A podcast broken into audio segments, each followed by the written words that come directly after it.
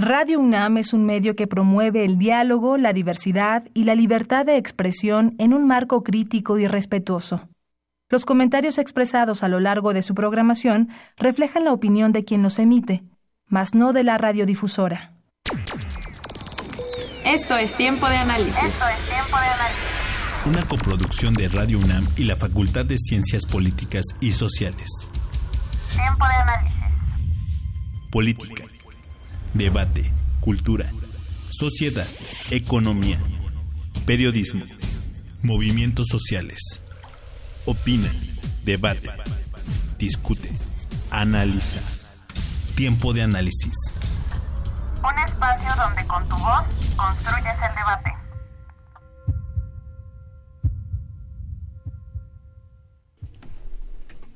Buenas noches, esto es Tiempo de Análisis. Les saluda Elías Lozada. Estamos en el 860 de AM, en la frecuencia de Radio UNAM. Y también estamos por www.radiounam.mx. Nuestros teléfonos en cabina son el 55 36 89 89 y la sin costo el 01800 505 26 88. También tenemos contacto con ustedes que nos escuchan a través de nuestras redes sociales en Twitter eh, nos pueden hacer llegar sus comentarios en arroba tiempo de análisis y en Facebook en la página de la Facultad de Ciencias Políticas y Sociales. Hoy en esta, en esta noche en tiempo de análisis hablaremos sobre las resoluciones del Tribunal, Tribunal Electoral del Poder Judicial de la Federación y las candidaturas independientes a propósito de la decisión del pasado 10 de abril de regresar a el Bronco a la boleta ya estamos en campaña y esto fue lo que, lo que nos trajo este tema. Eh, para, para comentarlo tenemos a dos invitados, la doctora Marta Singer, doctora en ciencia política y profesora investigadora de la Facultad de Ciencias Políticas y Sociales. Doctora, buenas noches. ¿Qué tal? Muy buenas noches a todos. Mucho gusto estar aquí. Y también eh, en un momento ya tendremos al doctor Benjamín Arditi, doctor en ciencia política por la Universidad de Exes, en Reino Unido, y también profesor investigador de la Facultad de Ciencias Políticas y Sociales. En unos minutitos ya estará llegando aquí a la cabina de Radio UNAM. Eh, entremos de lleno al, tema que nos atañe, doctora. Sabemos que tenemos el debate eh, de la Ciudad de México en estos momentos también. Entonces ahí a lo mejor nos estamos eh, dividiendo al público. Es muy importante recordar al público estar atentos a este debate, a los siete candidatos, que para muchos hoy van a tener la posibilidad de conocer quiénes son los siete que se están candidateando para llegar a, a, a la jefatura de gobierno. Pero bueno, nos atañe nuestro tema, doctora, la resolución del tribunal de la semana pasada.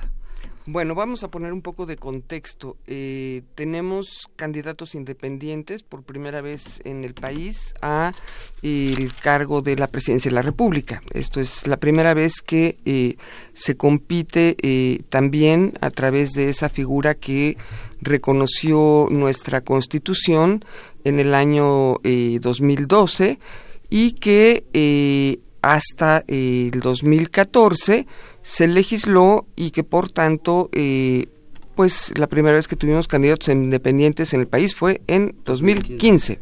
Estamos hablando de la reforma política de 2012. Eh, estamos hablando de que en 2012, mientras había un proceso electoral como el de hoy, que eh, tenía, igual que hoy, a la ciudadanía cansada de partidos políticos alejados de los intereses de los ciudadanos, partidos políticos que han secuestrado la vida política del país y que han administrado las decisiones a su eh, eh, interés, eh, de alguna manera podríamos decir, generando también mecanismos de corrupción, no porque hubiesen necesariamente robado dinero, sino porque a través de ese ejercicio del poder y de la toma de decisiones, pues han beneficiado a unos y no han cumplido con los mandatos eh, electorales. Eh, ni siquiera, eh, digamos, en las encuestas la gente se puede sentir representada por esos candidatos. De tal suerte que, haciendo una reconstrucción histórica, estas candidaturas independientes, pues lo que buscaron era, de alguna manera, resolver esa demanda ciudadana de participar directamente en la vida política y quizá, con suerte, arrebatar ese monopolio a los partidos que eh, no solo durante los años de hegemonía priista, sino a pesar de el acceso de nuevas voces a el Congreso de la Unión y a eh, cargos de elección popular en alternancias a nivel municipal y de gobernaturas de los estados y de eh, los eh, congresos locales, pues ha abierto esa brecha entre gobernantes y gobernados. Las candidaturas independientes, sin embargo, pues parece que nacieron para eh, morir y para no servir para nada, sobre todo cuando las autoridades electorales encuentran eh, eh, argumentos para digamos que permitir que jugadores que claramente han violado las reglas participen en las boletas electorales, estén con acceso a recursos, tiempo y con espacio para el debate electoral, como es el caso del Bronco.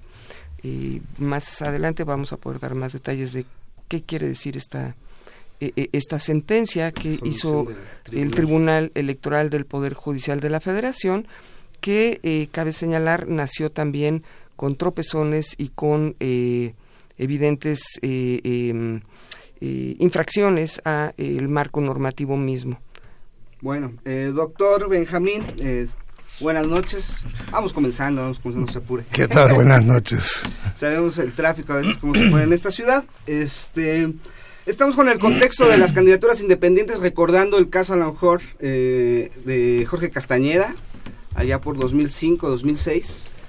Y después del hartazgo que acaba de detallar muy bien la doctora Marta del 2012, nos presentamos a este 2018 con la, la, resolución del tribunal de la semana pasada de incluir, siempre sí incluir a, El Bronco, no con, no con el otro candidato, Ríos Peter, que tenían, este, incluso le dieron 10 días para deshagar las pruebas, al final eh, ese candidato no decidió eh, ejercer eh, esa posibilidad, pero esa decisión pues nos pone como en camisa de once varas porque a, veces pensamos o, la opinión pública es, híjole, las, las instituciones están validando a una persona a la que se le acusó de fraude. Y con el argumento de la violación al debido proceso, al derecho de, de, presentar, presentar garantías, que para los juristas, que a lo mejor eh, entienden todavía un poquito mejor eh, estas situaciones y estas, eh, estas formas, pues señalan que es, algo, es un atropello, es algo que desacredita al tribunal y que no estamos como en tiempos de desacreditar al, al, juez o al que califica unas elecciones. ¿no? Buenas noches, doctor. Buenas noches a todos. Es, la situación no es buena. Empecemos por el hecho de, que, de, de reconocer que las candidaturas independientes son eh, un avance dentro de la tradición mexicana que estamos acostumbrados que la representación popular se hace siempre a través de la selección que hacen los aparatos partidistas. Ser candidato independiente abre un poco más el campo de juego, aunque como los que tomaron la decisión fueron los partidos políticos, limitaron muchísimo las posibilidades de poder participar con los requisitos que colocaron. Ahora, ¿es un avance tener candidatos independientes? Sí a nivel de opciones son mejores opciones que los partidos, eso solamente lo vamos a saber cuando veamos quiénes son los candidatos. En este momento sabemos quiénes son. Y sabemos que uno de ellos, el, único caso que realmente nos interesa es el del Bronco. Y el del Bronco, en lo que a mí respecta, ha sido un golpe en contra de la democracia electoral. Así de sencillo. Alguien tomó una decisión de convencer a los jueces del Tribunal Electoral, del Poder Judicial, de que autorizara a este personaje a entrar en la boleta. ¿Por qué digo que es un golpe en contra de la democracia? Porque los datos que nos han dado son los siguientes. Siete, hay siete jueces en el, en el Tribunal Electoral. De estos siete, cuatro votaron por incluir al Bronco. De estos cuatro, tres fueron nombrados por el PRI. Y uno tiene que suponer de que hay algo detrás del nombramiento de esta gente para cumplir una función. El segundo punto es que al Bronco le detectaron 58% de firmas inválidas. 58%, no estamos hablando de algo marginal. Le anularon 850 mil firmas, 850 mil personas. Sí, 150 mil de ellas fueron simulaciones de firmas, 7 mil fueron firmas de muertos, 266.000 fueron firmas duplicadas, 23.000 fueron documentos no válidos. Además, hay sospecha de que hubo dinero de empresas sospechosas y que funcionarios de Nuevo León durante su horario de trabajo estuvieron recolectando, recolectando firmas para el Bronco.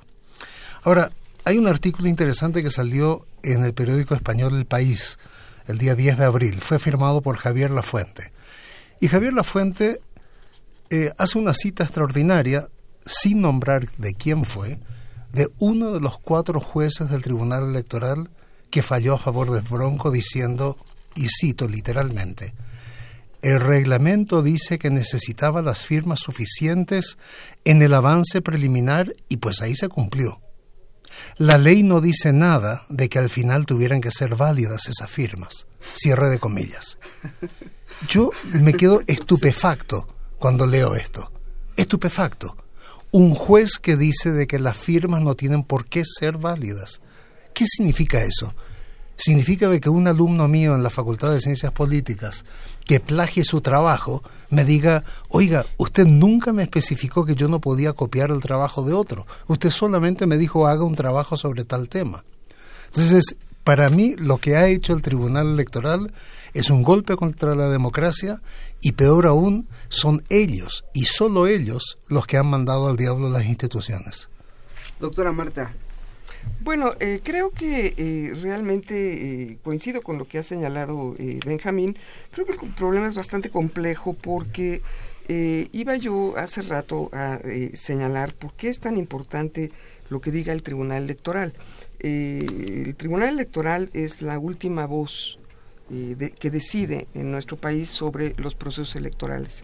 Es el organismo que va a decidir quién gana la elección y por lo menos ha sido el que en los últimos procesos electorales tan, tan, tan eh, eh, eh, sofisticadamente fraudulentos, ha, se ha inclinado por decir que las pruebas que se han entregado no son suficientes para demostrar que efectivamente ha habido fraude han en sus eh, eh, sentencias señalado con mucha precisión que sí, que reconocen que ha habido eh, muchas irregularidades, pero siempre terminan por decir que esas irregularidades no son suficientes para declarar o nula la elección o eh, eh, pues que quien se dice ganador no lo es.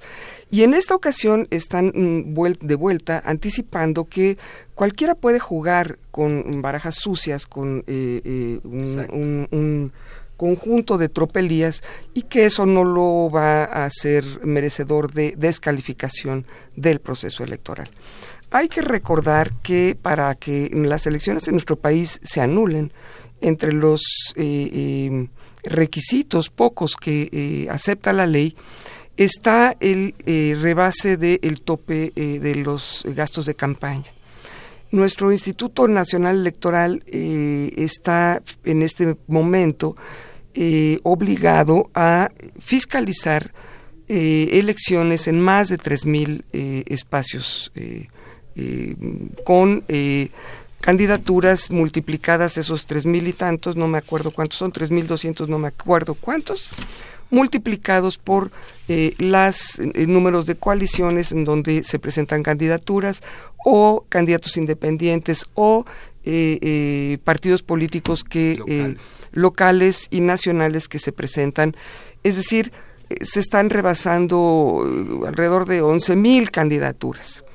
Eh, de todos ellos tiene que entregar en tiempo y forma resultados de fiscalización de sus gastos en un periodo de eh, creo que eh, dos semanas y las posibilidades físicas humanas y económicas para fiscalizar las elecciones son no existen.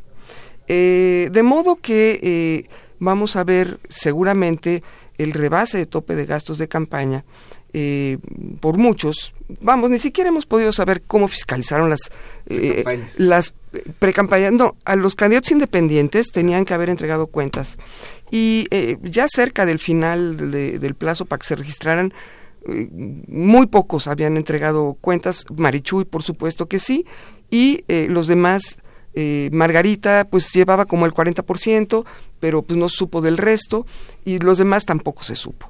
Es decir, no tenemos cuentas claras de la fiscalización de los gastos de, de los candidatos independientes para lograr sus firmas. No vamos a tener condiciones de saber si ya una vez candidatos los independientes y los de los partidos no lo van a haber rebasado y cuando haya quejas, demandas eh, y sobre todo eh, comiencen a utilizarse las tarjetas que también avaló el Tribunal Electoral, por cierto, hace poco tiempo, su legalidad, eh, el uso de tarjetas para favorecer a los simpatizantes.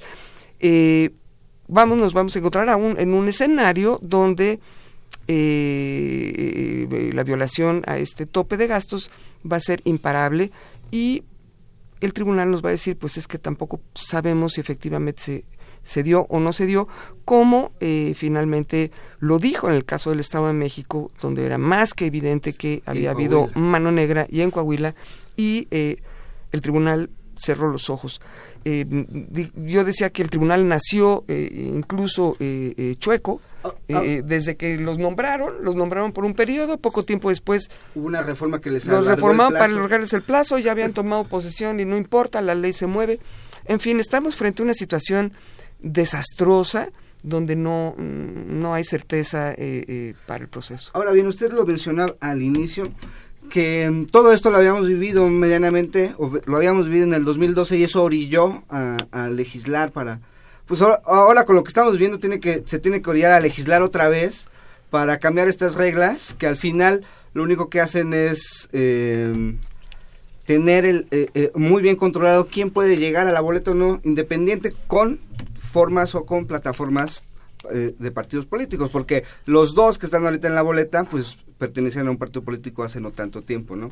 Entonces, bueno, ahora, no sé, otra pregunta. Hay una, hay un eh, ya no hay, es la máxima resolución, el tribunal lo dice, pero hay, hay un, si hay delito que perseguir y hay un asunto en la FEPADE donde, claro, respetando el debido proceso y deshagando pruebas, que eso va a llevar tiempo, pero al final lo que podemos ver por los datos que usted nos ha dado, por los datos que también se presentaron contra Ríos Peter, incluso contra Margarita Zavala, de que se está formalizando la ilegalidad, en este caso el, la recolección de credenciales del INE, en algunos casos recolección indebida porque son eh, de fuente de datos, base de datos, y la otra es literal eh, hacer fraude, no hacer eh, presentar INES que no existen, ¿no?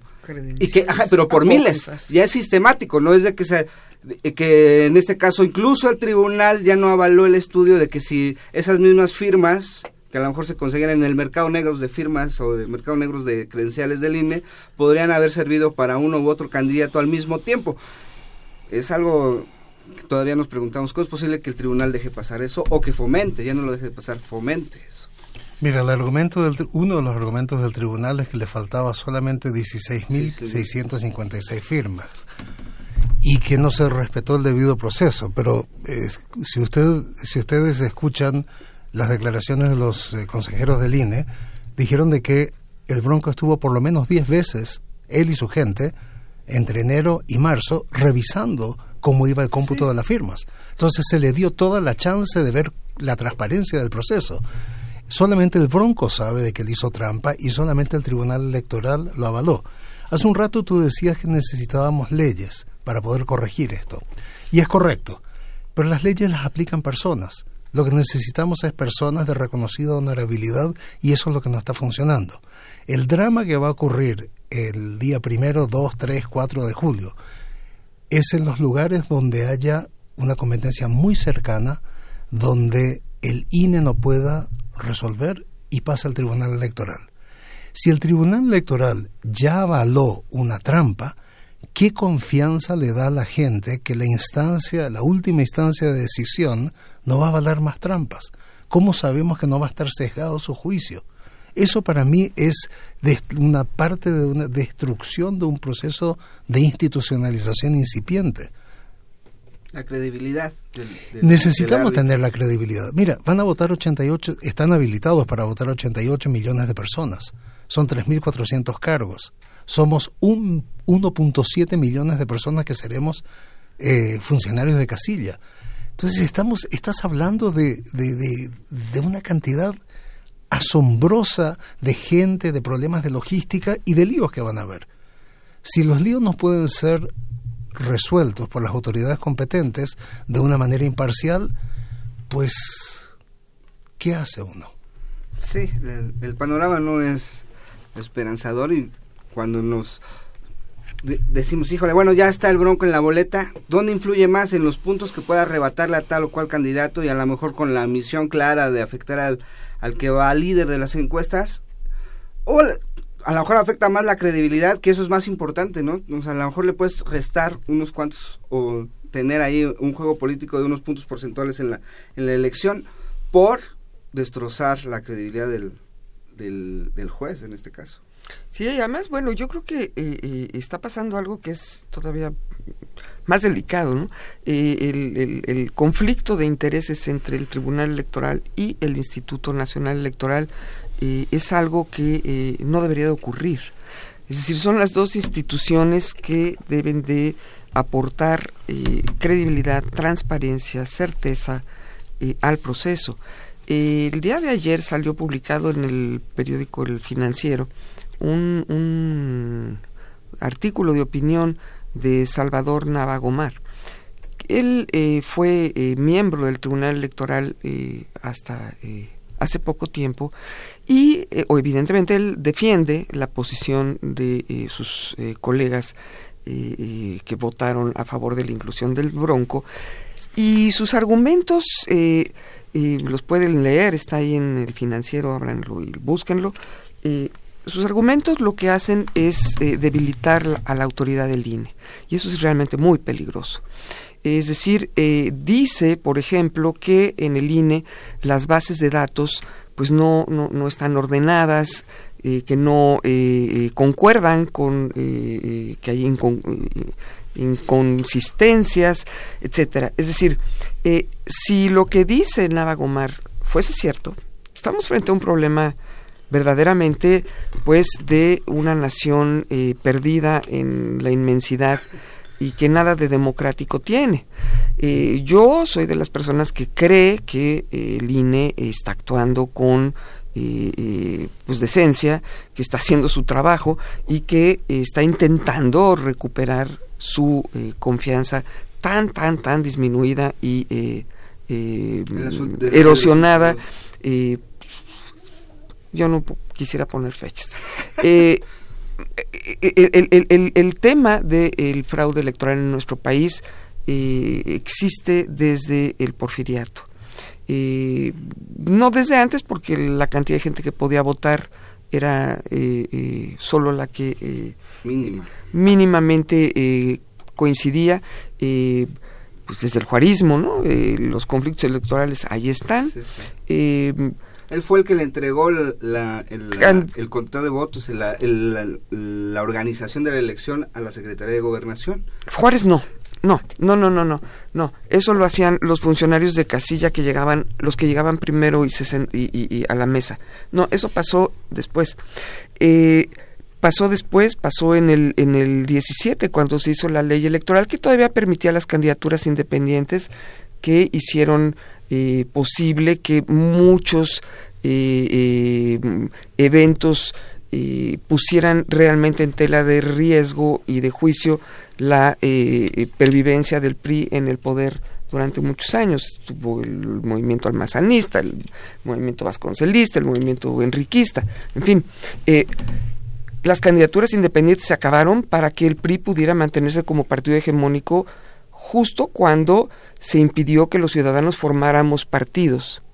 Y a la fecha, formar un partido político en nuestro país es tarea de titanes que no siempre alcanza eh, éxito. Eh, solamente eh, justo ahora, después de que termine este proceso electoral, hay la oportunidad de que los que vinieron trabajando de antes puedan tratar de alcanzar otra vez las firmas suficientes, distribuidas en no sé cuántas, eh, en 17 estados, probando tener ellos solamente el 25% del padrón electoral, mientras que los independientes tenían que probar el, el, el el, 800 mil firmas, ¿no? El 1%. el 1%, eh, los eh, partidos solo tienen que probar el 25% de, ese, de esos 800 mil. Eh, de modo que si se tienen, solo ganan el 2, el 3% de la elección, mantienen el registro los candidatos independientes tienen que hacer una tarea este, imposible, descomunal. Sí, los dados están cargados.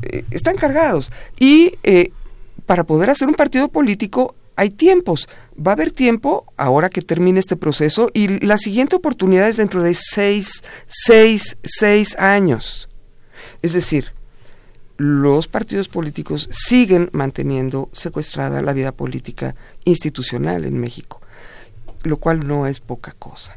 Si a eso sumamos este desastre de las instituciones autónomas, de los organismos que se crearon para permitir el avance democrático, creo que estamos en un momento donde el retroceso eh, eh, puede ser realmente muy peligroso y donde eh, lo único que podemos hacer por lo pronto es actuar con responsabilidad frente al proceso electoral en el sentido de intentar que el ganador gane por una brecha tan, tan, tan, tan grande que no haya duda de que ganó. Si hay la más mínima duda de que ganó, entonces seguramente perderá. Es decir, la gente tiene que pensar muy bien su compromiso con su voto. Yo sé que es muy difícil en este eh, campo eh, minado eh, pensar en ir o no a las urnas. sin embargo, creo que tenemos de dos. O esperamos otro tiempo para recuperar las instituciones democráticas o eh, eh, obligamos a que el ganador eh, tenga un compromiso efectivo con la restitución de los principios fundamentales del Estado de Derecho. Yo no veo otra alternativa. Obvio va a haber otra ley electoral. Cada vez que termina una elección tenemos otra ley electoral. ha habido solo un periodo muy breve, la ley del 96 que duró poquito poquito más que un sexenio, pero eh, estas candidaturas independientes creo yo este, no le hacen bien a nadie. Ahí no coincido con, con, Benjamín. Creo que eh, una candidatura independiente hoy en día con las condiciones que existen solo puede llegar a cumplir con los requisitos cuando tiene detrás un apoyo económico sustantivo como el que tiene el joven eh, Kumamoto en Jalisco, que, lo llevó a obtener su triunfo y que seguramente eh, lo va a colocar en una situación, eh, espero, porque es interesante que haya un ganador independiente en este, en este mare magnum, mm. tiene el apoyo de un sector de empresarios jaliscienses muy importante. Con lo cual, yo no sé hasta dónde es independiente. ¿Independiente de qué? cuando sus eh, compromisos están también amarrados, es decir, tienen unas manos amarradas. Eh, Ahí discrepo. Eh, no. Eh, bueno, a mí me cae muy bien el chico. Wikipolítica me parece un, un, un, esfuerzo muy loable. Desafortunadamente está absolutamente documentado, no es una idea mía, el joven para poder hacer su campaña y poder haber llegado a sus firmas y poder estar donde está, ha tenido desde que comenzó la primera vez apoyo de un grupo importante de empresarios eh, de Jalisco, de Zapopan. Lo cual puede ser bueno o malo, yo no sé. Independiente no lo es. Quien no tiene esos apoyos no llega como candidato independiente, excepto que violente las reglas, como lo hicieron Margarita, el Bronco, el Jaguar. Ojalá la FEPADE eh, tome cartas en el asunto, pero claro, ellos no son los responsables, porque tenían derecho de eh, eh, pedirle a alguien, que los ayudara, y entonces pues, los ayudantes son los que metieron este el trabajo sucio. Sí, sí, al fin son los apellidos que salen como delincuentes, si salieran, ¿no? pero bueno, si es un tema, en este caso, decir las candidaturas independientes esperaríamos que abran, hubieran abierto el debate Pero en este caso pues, es fallido completamente porque el Bronco y Margarita no abren el debate, se suman a un a una cargada, llamémosla así, porque y lo vamos a ver, estamos a unos cuantos días del debate donde de los cinco que hay van a ser cuatro tirándole a, alguien, claramente porque es el que va a las encuestas y eso pasa en cualquier parte del mundo si es el que va en las encuestas, pero con la los dos independientes que están ahí, que dices, sí, híjole, a lo mejor uno está para pulverizar el voto de la derecha o porque está por ahí, y, y, tú lo ves y dices, bueno, pues ya es un, es un candidato conocido, es Margarita, pero pues Margarita es Calderón, ¿no? Es el panismo que no se pudo aliar con, con Anaya, y, o sea, no, no, no lo veo, ¿cuál es la independencia del sistema de partidos? Y del otro, del otro lado, con el respaldo del tribunal, que le dicen el, candidato del tribunal, pues también no, no, veo una independencia. Entonces, en este caso sí es fallida, ¿no? El 2018 es completamente fallido. La definición de, candidato independiente es aquel que no ha sido nominado por un partido político. Punto. Eso es todo. Entonces decir de que hay una relación con empresarios o con grupos de interés es factible, pero es simplemente no haber sido nominado por un partido político. Así lo se define de texto. Quiero ver a quién le puede favorecer la existencia de la, candidatura del Bronco. Y lo primero que podemos decir es que tal como se aumenta el campo de los que van a participar en los, en el de los tres debates de los presidenciables, también se va a dispersar el voto. Lo más probable es que no se disperse demasiado, pero la intención es que se disperse. ¿Y a quién le puede afectar esto? ¿A quién le puede beneficiar? Hasta ahora el que más ha celebrado la incorporación del Bronco fue Antonio Mid, José Antonio Mid. Y si tú ves la encuesta que publicó el Reforma hoy, hay un dato que es interesante. Ahí están las cosas habituales de qué porcentaje de gente con alta o baja educación apoya tal o cual candidato, pero hay un dato interesante que es que 59% de los encuestados dicen que pase lo que pase, no quieren al PRI. 59%, eso es casi dos tercios del electorado, o de personas que están registradas para votar. No es necesario que eso se cumpla, pero si yo fuera una estratega del PRI, estaría extremadamente preocupado por el perfil negativo que tiene el partido. Y lo que yo buscaría hacer es debilitar las posibilidades de otros candidatos que, si ganan, ganen con demasiada diferencia, de manera de rescatar de alguna manera la credibilidad del partido. En este momento están terceros. Tercero no está tan mal, pero para ser un partido gobernante esto es un desastre. Tienen todos los recursos del Estado, han movilizado todo y lo que me preocupa es que si, si hasta ahora las sospechas de la gente, que cosa que no se puede demostrar, pero las sospechas de la gente es que los miembros del Tribunal Electoral estuvieron con bastante presión. Y si en la pre-campaña están dispuestos a hacer esto, yo no sé qué es lo que están dispuestos a hacer para quedarse con el gobierno. Me preocupa muchísimo. ¿Qué es la lectura? Primera lectura. Vamos a ir a una pausa. Antes eh, citamos la llamada de la señora María del Rosario Velázquez, que nos habla de Lindavista. Dice que percibe el programa que ha progresado, nos felicita y nos pregunta, ¿cómo se hace el juicio para la resolución que favoreció al Bronco? ¿Y cuáles son las cosas que ellos ven, pero que los ciudadanos no vemos? Pues a veces también nosotros nos preguntamos eso, ¿qué ven ellos que nosotros no, verdad? Pero bueno, este, vamos a nuestra cápsula de medio programa, cápsulas eh, políticas invita con toda la agenda de esta semana, tanto en la facultad como en la universidad. Buenas noches. A continuación les informamos de algunos de los eventos que se realizarán del 19 al 25 de abril en la Facultad de Ciencias Políticas y Sociales. Jueves 19 de abril, en el auditorio Ricardo Flores Magón se llevará a cabo la mesa El Estado y la Constitución Política de la Ciudad de México a las 9 horas y al terminar comenzará el Comunica Fest, organizado por la Coordinación de Estudios de Ciencias de la Comunicación. En la sala Lucio Mendieta y Núñez, a partir de las 10 horas, se llevará a cabo el séptimo coloquio latinoamericano de estudios de género, organizado por el Centro de Estudios Teóricos y Multidisciplinarios en Ciencias Sociales de la UNAM. Este coloquio también se realizará el viernes 20 de abril. Este viernes se llevará a cabo el concierto de la orquesta Injuve a las 12 horas en el auditorio Ricardo Flores Magón. El lunes 23 de abril a las 13 horas en la sala Fernando Benítez se llevará a cabo el foro de candidaturas independientes. El martes 24 de abril en el auditorio Pablo González Casanova están invitados al foro Análisis de la crisis en Siria a las 11 horas. A las 12 horas en el auditorio Ricardo Flores Magón se presentará el quinteto de cuerdas De la OFUNAM. Por último, el viernes 25 de abril se llevará a cabo en las distintas salas y auditorios de nuestra facultad el foro de Claxo por sus primeros 50 años. Les recordamos que estos son solo algunos de los eventos que se realizarán. Pueden checar el calendario completo en nuestra página en www.políticas.unam.mx. La entrada es libre en todos los eventos, foros y conciertos. Mi nombre es Ociel Segundo, continúa escuchando Tiempo de Análisis.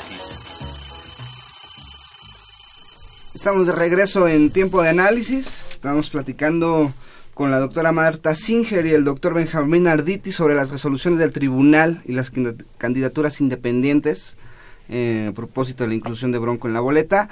Nos quedamos con el el, lo que la gente o la opinión pública que nosotros llamamos se queda con la impresión de esta, de esta acción, eh, una avalancha, a lo mejor dirían algunos, sobre la comprobación de que el PRI, o en este caso el, el, PRI gobierno, el gobierno, pues maneja las instituciones.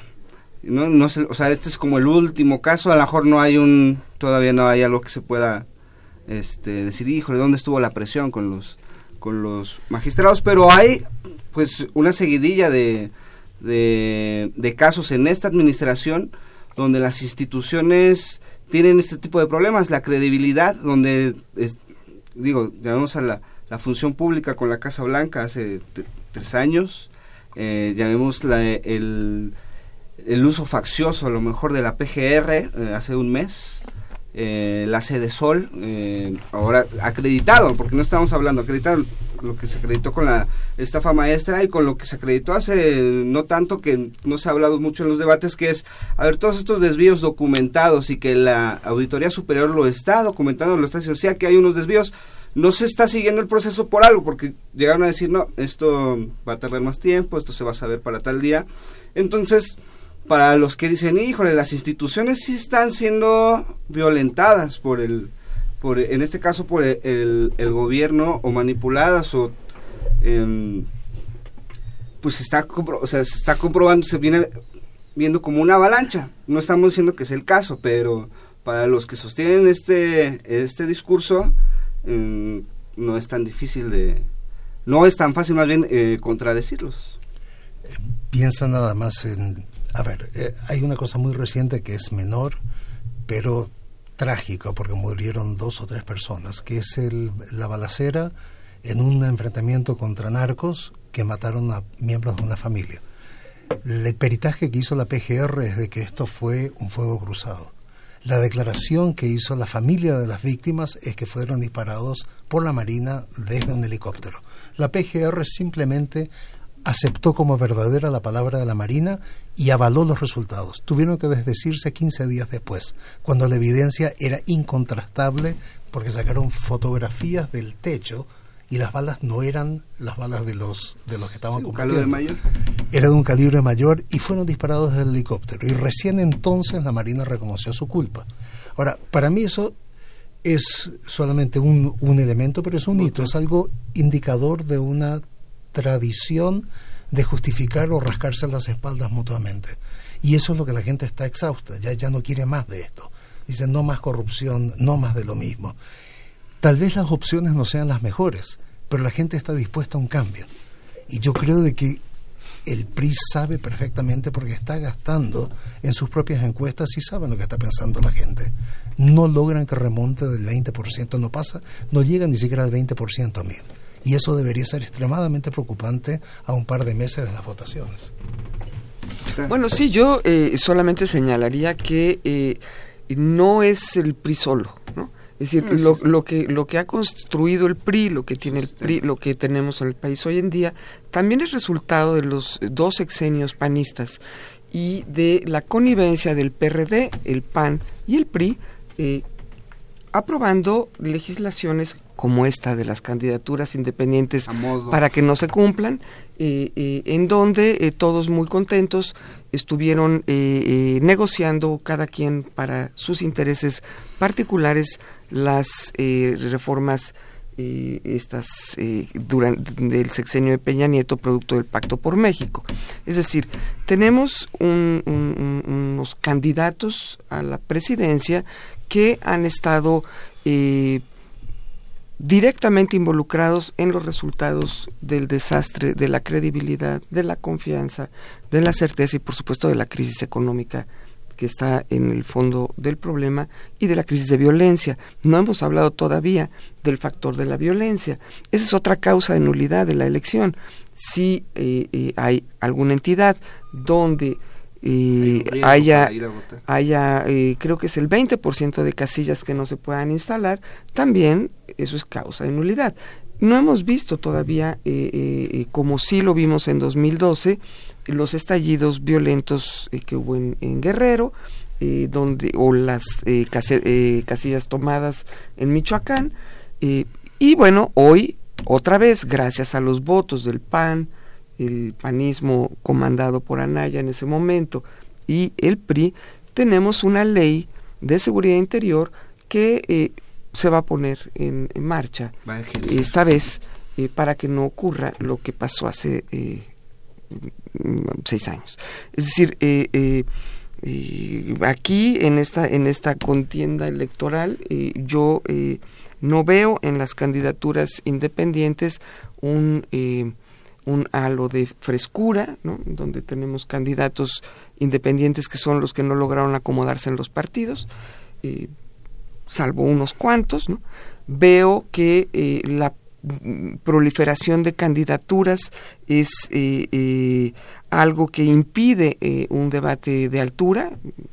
Estábamos platicando hace un momento fuera del aire sobre la el debate que está teniendo lugar ahorita mismo en el, eh, de los candidatos a la Ciudad de México y eh, tenemos una candidata independiente ahí, ¿no? Lorena Osorio. Eh, Lorena Osorio que tal vez sea representativa de un sector ligado a los habitantes del centro histórico y a los vendedores ambulantes, no lo sé exactamente, ¿no? Pero que no tiene ninguna posibilidad de ganar. ¿Y qué hace? Esta multiplicidad, tenemos un debate absurdo. Siete personas tomando el micrófono por periodos de uno o dos minutos cada uno, cada quien hablando de cosas diferentes de los demás. O sea, no, no, no se establece un debate, se establece a veces una guerra intestina, ¿no? Eh, comentaba Benjamín, ataques duros, pero no hay posibilidad de saber nada de lo que eh, piensan estas personas sobre eh, el futuro de la ciudad. La función de los debates es proyectar una imagen ante el electorado. Tener una posibilidad. las encuestas, ¿no? Eh, no estoy tan seguro si van a cambiar radicalmente, a menos que hayan haya alguna gran metida de pata de alguno de ellos o alguna de ellas. Yo sospecho que es más que nada para em, aumentar su exposición en un estrado en el cual mucha gente va a estar conectada y reducir los riesgos de cometer errores. Punto. No creo que se pueda ganar o perder una elección sobre la base de esta serie de debates. para mí la situación, quiero repetir este punto, la fragilidad de las instituciones con la decisión de incorporar al Bronco. Es preocupante, porque no da certidumbre para la gente. Y yo me imagino de que si yo tuviera que pensar qué hacer para el día primero de julio, creo que el la primera línea de contención de fraudes, controversias, etcétera, va a ser en las mesas de votación. Para lo cual el INE va a tener que entrenar muy bien a los que sean miembros de las mesas receptoras de votos, de las casillas, pero también eh, los observadores van a tener que estar presentes. Y los observadores significa que van a estar de varios partidos y eso puede que genere un ambiente ríspido, pero es la única manera de eh, tratar de controlar de que no se haga trampa a ese nivel. Esa es la, primera puerta de entrada para, la, para el control de las trampas. El INE podemos hacerle varias críticas, pero considerando la labor titánica que tienen que hacer para estas elecciones, creo que mal que mal están haciendo un buen papel. De hecho, Lorenzo Córdoba reconoció que él estaba en contra del fallo del Tribunal Electoral, pero dice que está obligado a acatarlo y lo va a hacer. Entonces respeta la decisión, pero está en absoluto desacuerdo. Y varios de los otros eh, eh, consejeros están en la misma posición. Entonces, mm, creo que si va a hacerse algún tipo de trampa no va a ser a nivel del, del INE, creo que se puede detener bastante a nivel de los lugares de votación, en los locales de votación, y preparando a la gente para que actúe con la mayor cordura posible el día primero de julio. Ahora, Marta tiene razón, no es solamente la presidencia lo que está en juego, pero es el premio mayor de la lotería, y esa es la gran tirada en este momento. Ahora, eh, me preocupa a mí una cosa que no está en la agenda de debates nuestro hoy, ¿qué es lo que va a pasar al día siguiente? Digo, porque asumamos de que se resuelvan las controversias. A menos, que, a menos que el puntero, que es Andrés Manuel López Obrador, se desmarque de una manera brutal y que su desmarcarse repercuta en la votación que tiene Morena, este va a ser un país ingobernable porque va a haber un Congreso fraccionado y un poder ejecutivo que no va a poder pasar leyes a menos que llegue a acuerdos con alguna de las bancadas, porque no veo de que vaya a haber una mayoría demasiado fuerte de algún partido, particularmente el partido de quien gane dentro del Congreso. Pero eso no ha sido problema, Benjamín. En, en México desde el 97 eh, eso ha existido y no, no, no ha sido motivo de, de, ninguna, de ningún problema. Eh, los años donde eh, había mayoría, es más, por ley, por, por, por, la propia estructura de la legislación electoral, eh, los partidos políticos no pueden tener todo el Congreso. Tienen que repartírselo. Y entonces tienen que aprender a negociar y aprenden y negocian y eh, no se frena nada. Digamos, los gobiernos panistas argumentaron que ellos no habían podido hacer cosas porque tenían un gobierno dividido. Y luego, pues sí pudieron, aunque el gobierno seguía dividido. Es decir, eh, ese, yo creo que el hecho de que haya esos contrapesos eh, quizá eh, puedan eh, coadyuvar a que las negociaciones que se logren permitan avances más sólidos que la pura imposición de quien eh, eh, eh, amase la figura presidencial para sí mismo, ¿no? me parece que eso es una ventaja de, nuestro sistema. De nuestro sistema y, Tal vez en el papel, pero en la práctica eso no se da así. Piensa nada más lo que fue la dificultad que tuvo Obama para poder pasar sus leyes durante los ocho años de gobierno, las dos administraciones. Hubo una, una votación que fue casi estrictamente a nivel partidista en ese caso era relativamente fácil porque son dos partidos nada más. En México, si es que hay partidos que tengan 5%, piensa nada más que hayan tres o cuatro partidos que consigan entre el 3 y el 5% de los votos, les va a dar una pequeña cantidad, solamente estoy pensando en el Congreso de la Unión, le va a dar una pequeña cantidad de representantes y la negociación por sus votos va a ser una negociación brutal. Y yo me imagino, es que tengo la sospecha de que va a haber una bancada que va a ser PRI, PAN, Partido Verde. Y que van a funcionar más o menos en conjunto solamente porque, aparte de odiarse entre sí, odian más probablemente a López Obrador, asumiendo que López Obrador ganara. Y eso haría muy difícil una negociación al estilo de un pacto por México. Hay algunos cambios que se van a necesitar en México, que tienen que ver con cambiar el modelo económico. Eh, es insostenible que la gente viva con 88 pesos al día. Y el cambio para subir el salario mínimo, que probablemente debería ser cerca de 140, 150 pesos, va a encontrar con una resistencia extraordinaria de la gente que se define como los conocedores de cómo funciona la economía. Por supuesto que no va a haber grandes cambios en los próximos seis años. No, no los va a haber. En eso coincido plenamente. El que crea que los próximos seis años van a ser de un viraje está equivocado no, no, no va a ocurrir. Eso no va a pasar. Simple y sencillamente no va a pasar. Creo que mucho ganaríamos con tener un gobierno que aplique el Estado de Derecho. Eso sería una enorme ventaja. Creo que eso no lo hemos tenido. me parece que es inevitable en las condiciones de debilitamiento del sistema de representación política creer que el Congreso de la Unión va a representar a los mexicanos, imposible. La sociedad mexicana no cabe en este esquema de representación política. Los procesos eh, eh, de eh, oposición no circulan a través de las instituciones. Las inconformidades no se están resolviendo por los canales institucionales y lo que sí puede ocurrir es que si hay aplicación del Estado de Derecho, entonces podemos ver que, eh, por ejemplo, las industrias extractivas en el campo no pueden ir y avasallar a las comunidades impunemente como lo están haciendo.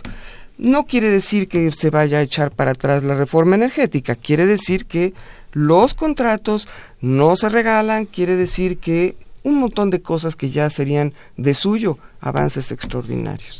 Pero entonces sí crees de que pueden haber cambios importantes. Pero no en el corto plazo. Son seis años, estamos definiendo el plazo como seis años. En estos seis años el modelo económico de nuestro país no va a cambiar. Yo creo que algo sí va a cambiar. es imposible continuar con este nivel de sueldos. Hay, si hay algo que yo apoyo de Trump es cuando él dice que para renegociar el Tratado de Libre Comercio México tiene que subir. Esa es la oferta de Anaya, ¿no? Vamos a subir el salario mínimo. Pero es la oferta de todo. Y lo vamos a sacar. y lo vamos a sacar. y lo vamos a sacar, quién sabe de dónde, para eh, una inflación que no sabemos cómo va a parar. yo no me preocuparía tanto por eso. Estuve escuchando algunos comentarios de Paul Krugman, que es un neo keynesiano, ganador del Premio Nobel de Economía, que visitó México. No me recuerdo quién lo invitó. Pero yo no sé quién lo invitó originalmente. Hubo un este diplomado, seminario en conjunto con la, la UNAM, la jornada, y por ahí me, se me escapa una organización y ahí estuvo. Sus argumentos, estoy hablando de los argumentos de Krugman no en la época de la crisis del 2007-2008, sino que los argumentos que él hacía a final de la década del 2010, por ahí 2011, 2012, él seguía insistiendo en que el endeudamiento, que ya sabemos que es un mantra keynesiano, el endeudamiento no es necesariamente malo. Bueno, hubo una época que el endeudamiento llegó a tal nivel que no había forma de poder financiar el gasto público. Pero en este momento lo que tenemos es justamente lo contrario. El nivel de, entre comillas, balance de las finanzas públicas ha llegado a un nivel bastante aceptable, pero a costa del sufrimiento de la mayor parte de la población. El salario mínimo legal en México todavía no recupera el poder adquisitivo que tenía en 1976. Estamos hablando de casi medio siglo atrás. Eso es, es ir cada vez más para atrás. Ya se dio el primer paso que es desligar el salario mínimo de cosas como las multas, como las negociaciones del... Eh, de los contratos colectivos de trabajo en función a los aumentos del salario mínimo. Yo creo que están dadas las condiciones para hacer un salto a un salario mínimo mucho más decente. Empecemos por el hecho del costo que le cuesta la corrupción al país. No sé los datos exactos porque uno de los datos que yo había escuchado, que era algo así como el 6 o 7 Hasta el 8%. del Producto Interno Bruto, pero eh, fue desmentido eso por varias organizaciones diciendo de que no hay, no fue un estudio suficientemente serio. Entonces nadie sabe realmente cuánto le cuesta la corrupción al país, pero sabemos que es mucho, en términos de hospitales, en términos de carreteras, en términos de empleo. Ahora, si se pudiera reducir la corrupción, no digo eliminarla porque eso es imposible, en, hasta ahora ha sido imposible en todos los países, pero reducir la corrupción significativamente, esto y estimular el gasto público, la inversión en la inversión productiva, no veo tan difícil que se pueda subir el salario mínimo. Yo creo que ese sería el cambio más revolucionario que se pudiera esperar en el corto plazo. Marta mencionó algo del saneamiento del Estado, que, que funciona el Estado de Derecho.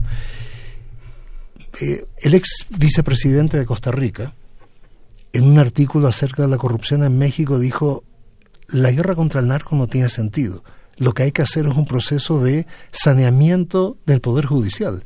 Ustedes recuerdan el caso hace un par de meses de candidatos a jueces que compraron los exámenes. Si ese es el comienzo de la función de un juez, estamos mal. Estamos muy mal. Pero bueno, este... Sí, pues volvamos a donde empezamos. Si nuestro tribunal electoral, afortunadamente, hubo tres eh, magistrados que votaron en contra, y eso hay que recordarlo, subrayarlo y esperar que eh, para las siguientes sentencias no sean tres, sino cuatro, eh, y reviertan eh, mm, la, la, mayoría en sus votaciones, digamos que si el Tribunal Electoral sigue actuando pues con esta flaqueza de argumentos, ¿no? que los juristas pues, ya se han encargado de, de, de, de mm, contraargumentar de una manera pues bastante eficiente, limpia, limpia ¿no? muy sencilla, porque sus argumentos también fueron bastante absurdos. Eh, si esto, eh, si un tribunal como este es el que va a calificar la elección, pues yo creo que eh, el futuro todavía se ve más negro. Yo lo que espero es que se puedan resolver las controversias a nivel del INE y que pocos pasen. Solo agregaría yo creo que no es tanto el problema en las urnas cuidar el voto porque pues ahí no se hace el fraude. El problema está en la compra, en el, en el amedrentamiento de la población, en el miedo, la coacción, en donde eh, los problemas de fraude cobran realmente un sentido eh, muy difícil de, de frenar. Bueno, muchas gracias, doctora Marta, doctor Benjamín. Esto ha sido tiempo de análisis. Eh, los esperamos de que ocho días, igual a la misma hora, por el 860. Muchas gracias a usted que nos escuchó. Buenas noches. Gracias. Esto fue Tiempo de Análisis. Una coproducción de Radio UNAM y la Facultad de Ciencias Políticas y Sociales. Tiempo de Análisis. Política. Debate. Cultura. Sociedad. Economía. Periodismo. Movimientos sociales. Opina debate, discute, analiza. Tiempo de análisis. Un espacio donde con tu voz construyes el debate.